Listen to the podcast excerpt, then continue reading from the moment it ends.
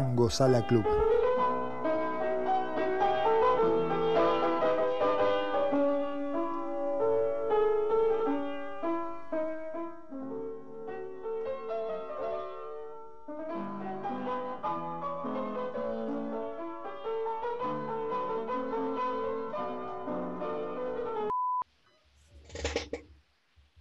Bueno, Bueno, así Bueno, ¿de qué se trata? Bueno, vamos a hacer el piloto, dijimos. el piloto de la segunda temporada. Piloto de la segunda temporada. Y empieza así.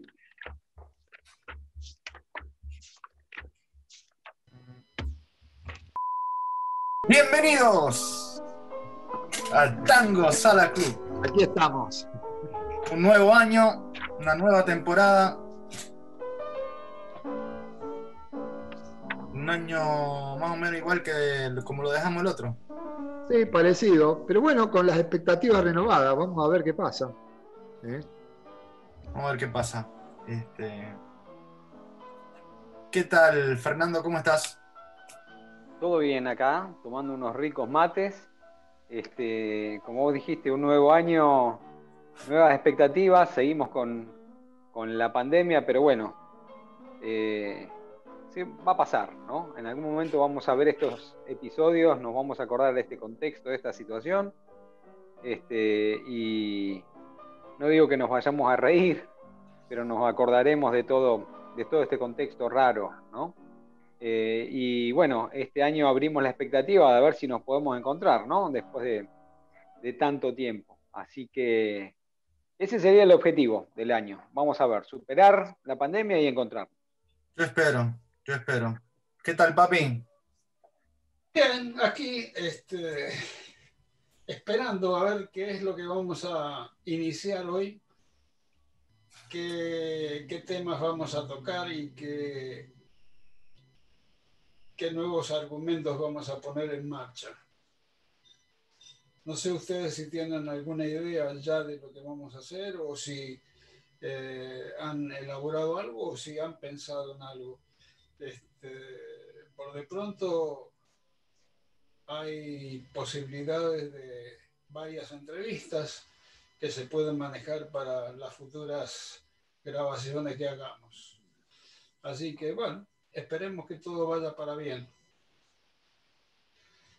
Bueno, buenas tardes. Una alegría nuevamente estar acá con mis hermanos, con mi viejo y preparando esta segunda temporada. Digo preparando porque realmente este es eh, nuestro primer encuentro. Estamos en febrero, en febrero, eh, digamos, falta poquito para febrero en el hemisferio sur, está todo todavía muy lento y si le sumamos la pandemia, como dijo Fernando, imagínate, estamos arrancando, arrancando el año, mucha gente que se tomó un respiro, que se tomó un descanso y nosotros también, nosotros también. Pero acá estamos, preparando todo para este año que inicia, que esperemos sea mejor, mejor que el anterior y no tan bueno como el próximo, así uno va evolucionando.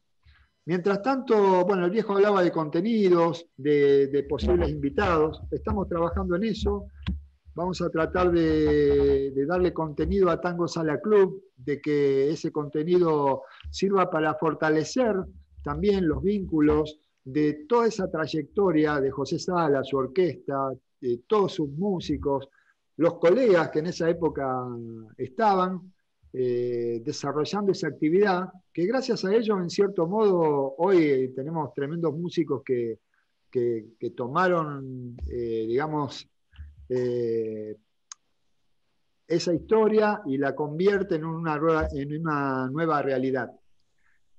Yo lo que quería hoy era hablar un poco de, un tema que hace dos años eh, Cacho Sala escribió en nuestro post, en nuestro canal eh, en Sala de Tango, en la página web, un artículo sobre la Academia Radial del Tango.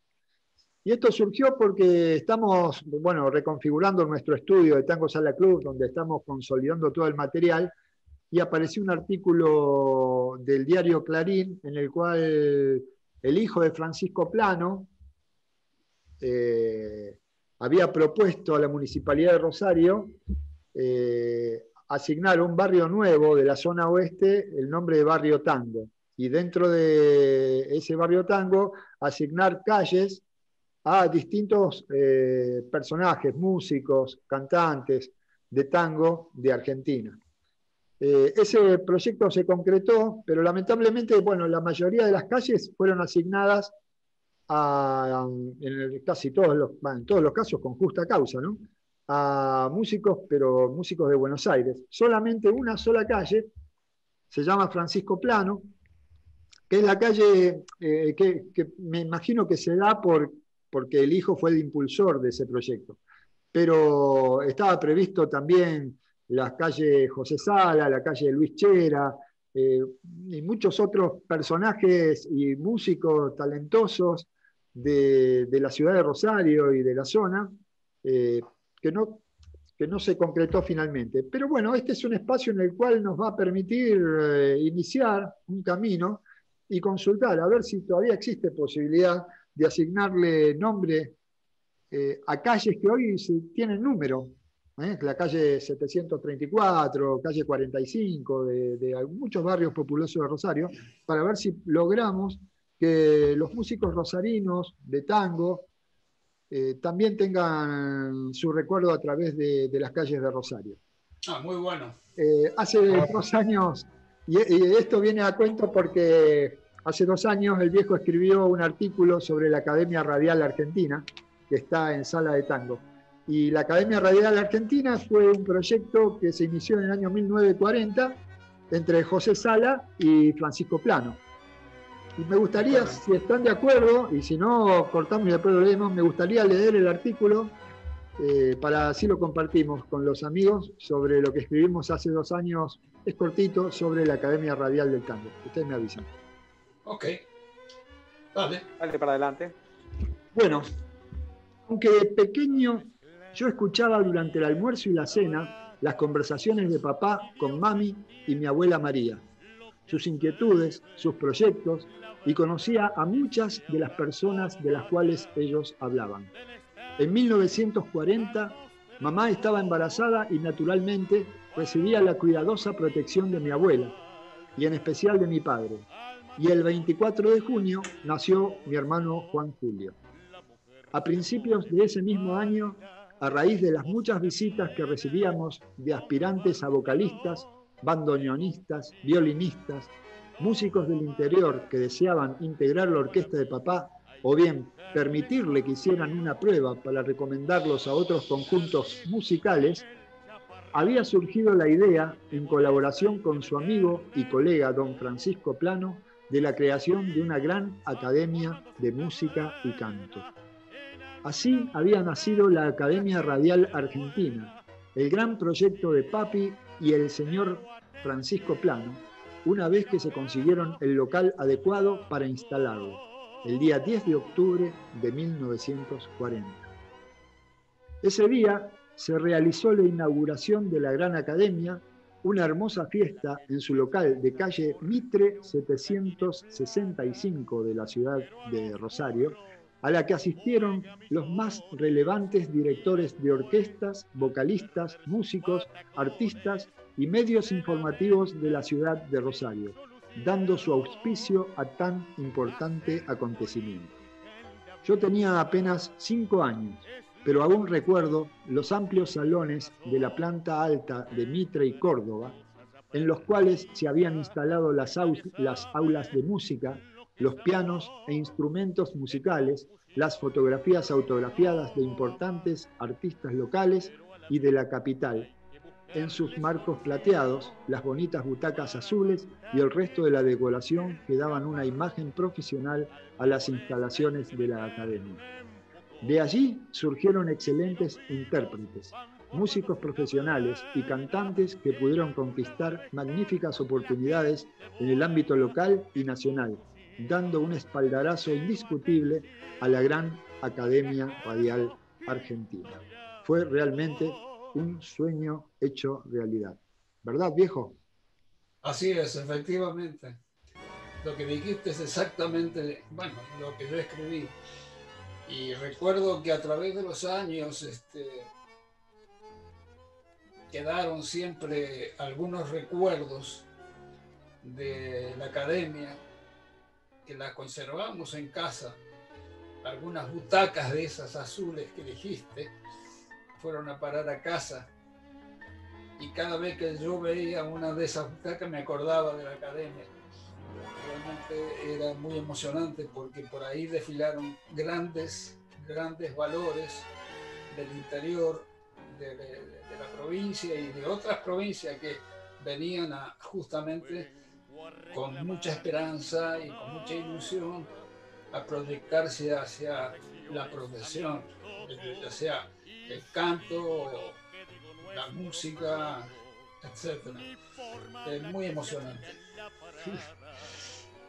Bueno. Eh, Ale, Mitre al 700 dijiste, eh, por lo que tengo presente, todavía esa edificación está, porque acá en Rosario, viste que hay, somos especialistas en tirar abajo lugares que, han tenido su historia, su trayectoria o, su propia belleza. Pero ese, mm, eh, eso está, creo que abajo hay locales de venta de ropa, ¿puede ser?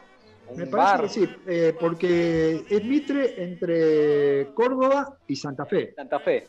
Y es de la mano donde estacionan Es esquina Córdoba. Casi esquina Córdoba. Exactamente. Está, frente a, donde estaba ubicada anteriormente las eh, Sadaic. Sociedad ah. Argentina de Autores y Compositores de Música. claro, que estaba 772. Claro. Bueno, sí, es el edificio de la esquina donde vos decís, Fer, bien, que, que está ese negocio de ropa, al lado hay un bar ahora. Y evidentemente ese, sigue estando el, el, inmueble ahí. Justamente yo decía, Mitre y Córdoba, qué buena ubicación. Imagínate semejante academia en pleno centro de Rosario, en esa época que era la época de de Oro del Tango con dos talentosos directores de orquesta que se juntaron, eh, sacando los egos y todas las competencias que podía haber. Los tipos eran todos amigos, Francisco Plano, Chera, José Sala, eh, eran todos amigos. Y cuando se juntaban con los directores de Buenos Aires también, este, venía... Eh, tenemos fotos del abuelo de José Sala con Gagliardi, tenemos eh, foto con Pugliese. Los tipos generaban un vínculo que me parece que eso fue lo que permitió que se, que se cree y que se fortalezca tanto lo que, lo que es actualmente Sadaik, ¿no? Sí, sí, exacto. Y vinieron muchos, muchos este, músicos este, de Buenos Aires que por distintas razones después eh, se afincaron en Rosario. Ajá. Eh, en general, este, bueno, no eran muchísimos, pero algunos este, se radicaron en Rosario. Sí, sí, Federico. Eh, exacto, por ejemplo. O sea que eh, el ambiente, se había, eh, el ambiente del tango, de, las orquestas, había crecido, en lugar de quedar ahí aplastado, es decir, siempre fue creciendo, siempre fue integrándose con nuevos valores, ya sea este, vocalistas como músicos. Y vos tenés la prueba de que después muchos de ellos viajaban a Buenos Aires y se radicaron a Buenos Aires, la contrapartida, ¿no es cierto? O sea que eh, el ambiente era muy bueno, muy sano y realmente bien profesional. La verdad que habrán sido épocas muy buenas para estar.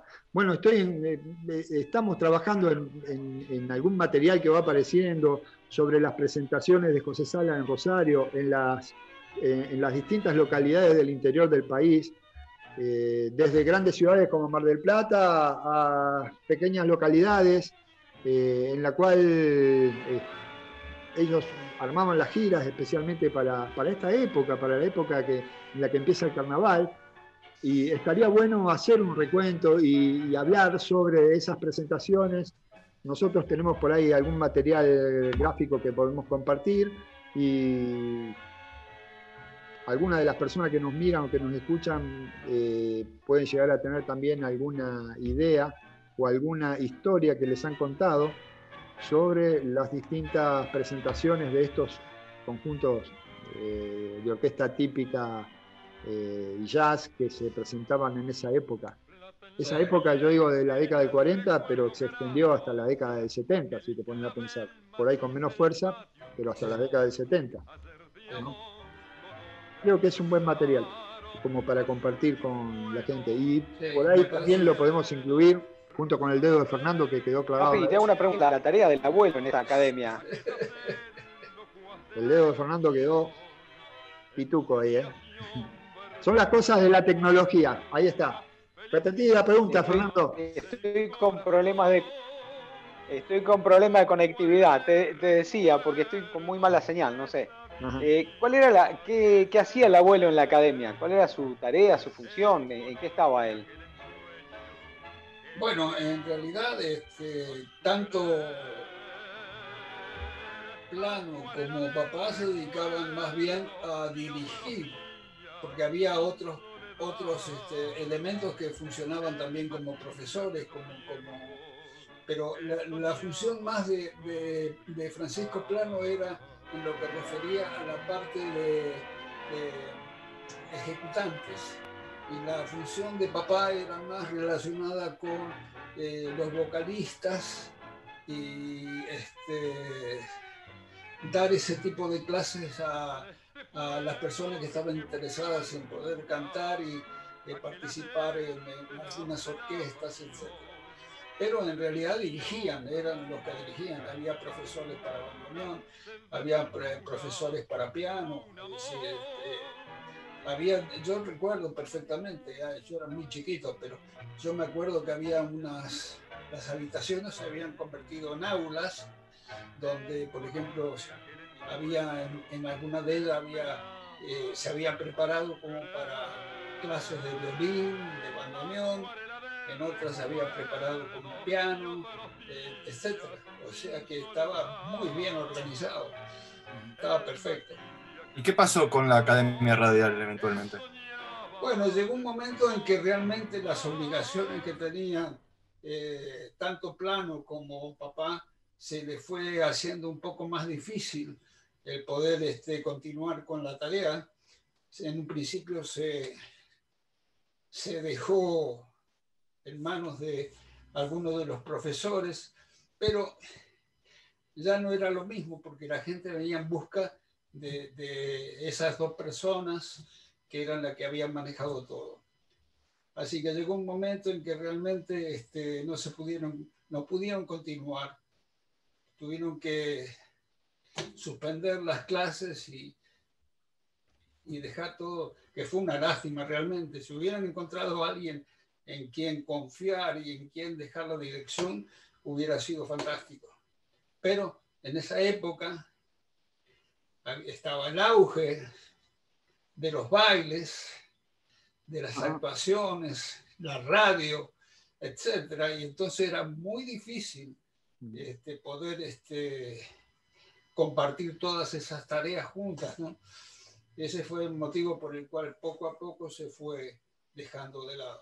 Claro, convengamos que la década del 40 fue una de las más activas en lo que Claro. fue eh, 40, principios del 50. El abuelo vuelve a ir a, eh, José Sala vuelve a ir a Radio Belgrano, creo que si no me equivoco, en la, a principios de la década del 50 o fines del Sí. 40.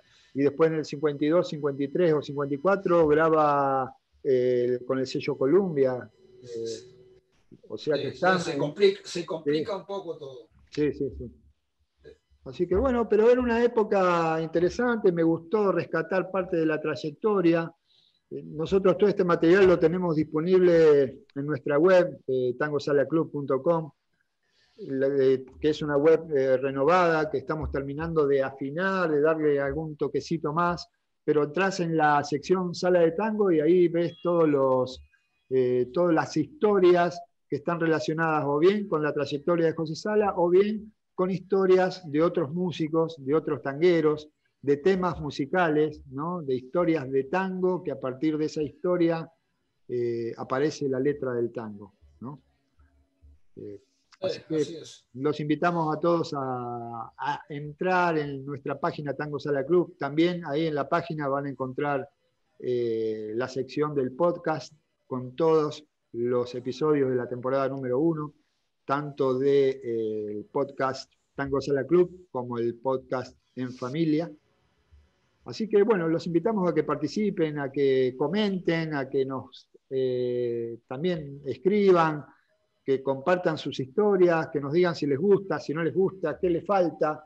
nuestra intención es eh, seguir fortaleciendo este proyecto y lo queremos hacer junto con todos ustedes.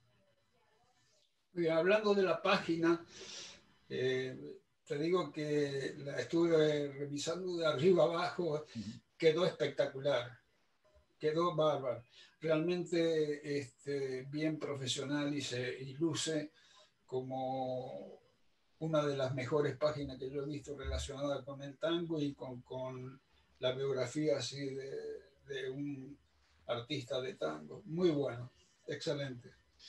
Bueno, bárbaro. Esperemos que les guste a toda la gente. Bueno, chicos, no sé, hablando de actualidad, les comento, mi, en diciembre tuve que transitar la, enfermedad del COVID y bueno, la pude superar bien, por ahí con algún dolorcito de cabeza sobre el final, pero bueno, me hice el test de anticuerpos y tengo como para no sé cuánto tiempo sin que me cruce con, el bicho. Y es más, tengo, estoy en condiciones de donar plasma, así que voy a averiguar para, para ver qué se puede hacer con ese trámite. ¿eh? Les comento, puede también, es qué sé yo, una noticia Che, ¿y sentís este, una diferencia entre el antes y el después? O sea, ¿sentís que te recuperaste de 100% o todavía sentís alguna...? No, mirá, me dieron el alta a mediados de diciembre y eh, todavía no me siento al 100% desde el punto de vista físico, por ahí eh, siento que me canso más rápido, que necesito por ahí eh, descansar un poquito más eh, pero ya te diría que estoy casi, o sea, estoy trabajando, estoy haciendo, desarrollando todas las actividades, pero es como que cuesta después, hay un tiempo que son 30 días, son 60 días, en los cuales te deja como una especie de, secuela, de cansancio al final del día, ya al principio era durante todo el día, ahora ya al final del día, pero bueno, acá estamos. Bien. Este, no sé si vieron este, la noticia de Juan Carlos Copes. Sí, sí, sí, lamentamos mucho. en estos días. Sí, sí.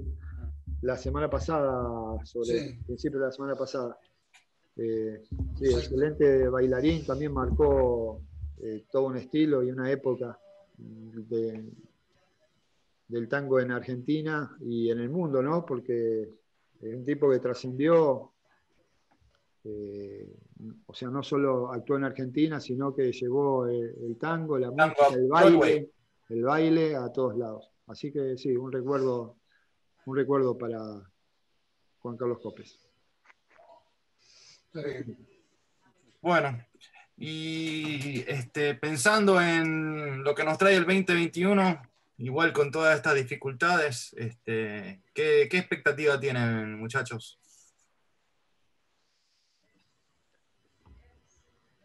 Yo creo que la, expectativa primera es poder salir de, este contexto, pero de todas maneras me parece que eh, está bueno pensar en poder seguir haciendo un aporte para la gente que por ahí tarde un poco más en, poder volver a, tener una vida normal, si se le puede decir, ¿no? Eh, esto de poder salir, vincularse. Entonces, creo que un poco el desafío es renovar este, este espacio de encuentro y que ayude a que mientras tengamos que cuidarnos, estando entretenidos, sigan conociendo parte ¿No será que, no será que la, la, la, bombilla esa está afectando? El... Y la bombilla parece el micrófono, mira cómo está. Claro. El, la tengo así como... Ahí está, ahí.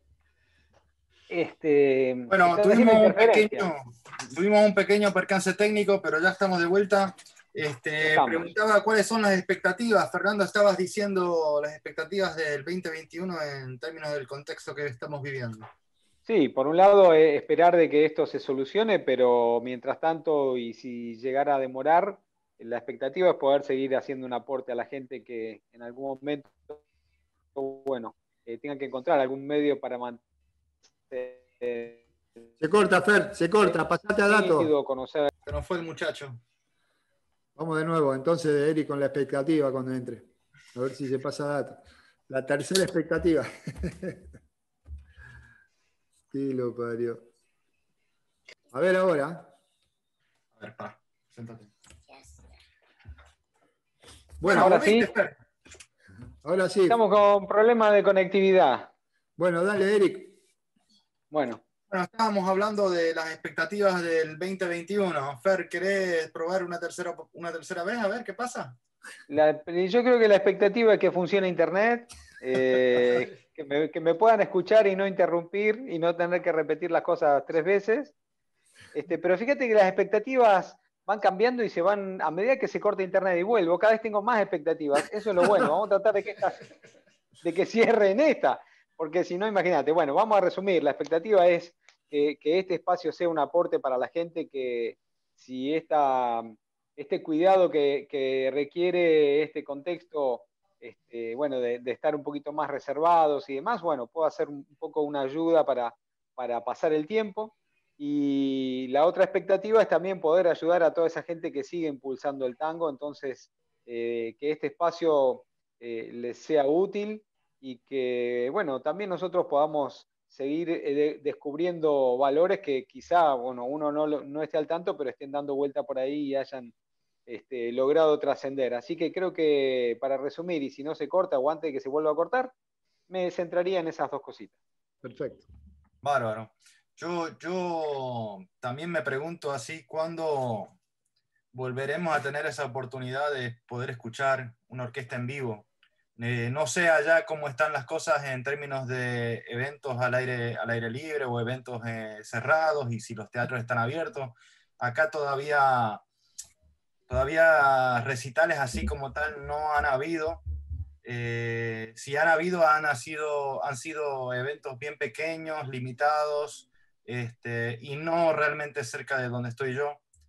Pero me pregunto eso, ¿cuándo, ¿cuándo volveremos? y ya a este punto de casi un año de estar viviendo con el, COVID, ¿qué estarán planeando los, músicos, los artistas para poder resolver algo este año, para poder hacer algo? ¿Qué, ¿Qué, estarán haciendo diferente, aparte de estar escribiendo y componiendo? No sé, ¿qué piensan ustedes? Bueno, yo te voy a decir una cosa. Eh, dado como está la situación en general en todo el mundo, este, no vamos a concentrarnos solamente en Argentina y solamente en lo que puede ser en, Estados Unidos. Eh, yo creo que eh, los músicos, los artistas en este momento lo único que han podido lograr es hacer algunas actuaciones virtuales que están muy bien realizadas, porque si tú te fijas en las ejecuciones salen perfectas, pero lógicamente sin público es lo mismo que, un partido de fútbol sin, sin, público. Es, lamentablemente es lastimoso. Pero aparte de eso, yo no soy muy optimista en lo que respecta a, en sí la situación en general. La situación en general que involucra tanto la parte sanitaria como la parte económica de los países. Eh, yo creo que vamos a todavía transitar momentos muy difíciles, habrá que ponerse fuerte, mantener este, la preocupación de estar siempre protegido, a pesar de vacunas, a pesar de todo, para poder seguir adelante. O sea que, si bien por un lado pensamos en que algún día esto se va a acabar, también tenemos que tener este, conciencia de protegernos, cuidarnos y seguir adelante eh, como estamos en este momento, cuidándonos. No sé qué opinan ustedes. Bueno, yo soy un poco más optimista, este, pero una de las cosas que a mí me, así me pongo a pensar y me preocupa es que aunque todos estamos viviendo la misma situación en todas partes del mundo, eh, en cada lugar las están, se está viviendo de una manera diferente y eh, una de las grandes movidas económicas es el poder viajar de un país a otro, el poder visitar, el poder este, un, músico viajar a tocar en algún lado o, industrias de industrias de hospitalidad, de todo eso se mueve gracias en gran medida al poder viajar. Sí, eso va a ser un, digamos, de a poco se va a ir abriendo, me parece. Recién acá en Rosario se están empezando a abrir espacios, ah, digamos, para, para juntar gente, para hacer recitales. Nosotros tenemos el anfiteatro municipal Humberto de Nito, que es un espacio abierto, que originalmente tiene capacidad para, no sé, creo que son 3.000 personas, y ahora están admitiendo, no sé si 800 o 900 o 1.000 eh, para distintos tipos de recitales. Y de a poco se va a ir abriendo. Lo que pasa es que es un proceso largo, hay muchos artistas y no todos van a tener la oportunidad de poder hacerlo en corto plazo. Yo tengo entendido que las orquestas de tango, los cantantes, eh, de a poquito también están organizando sus actividades. Eh, lo que podemos hacer como para ayudarlos y pensando en lo que decía Fernando también, es recopilar y replicar todas las actividades que desarrollen los artistas que hemos, al menos los que hemos entrevistado la temporada pasada, como para darles otro punto de contacto con la gente que esté interesada en participar de ese tipo de encuentros. Pero va a ser, un, año, un año lento también en ese sentido. Sí, y va a ir dependiendo lo que vos decías, no solo de, las capacidades, sino de cómo eh, el nivel de contagio se vaya dando. Es decir, si, si meseta es una cosa, supongo yo, ¿no? Si los casos disminuyen, bueno, se seguirá aperturando y si en algún momento los casos empiezan a aumentar, bueno, va a haber restricciones. Es decir, que eh, va a ser muy cambiante, eso sí. Eso me atrevería a decirlo de que va a ser muy difícil proyectar y lo que estemos hablando hoy de acá a 15 días puede haber cambiado completamente. Exactamente, sí, es así. Así que bueno estaremos en el día a día.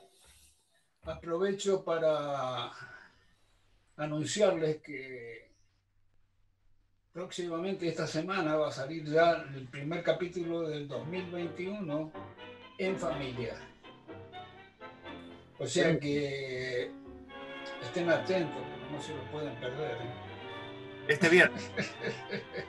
seguro que no, seguro que no se lo van a perder.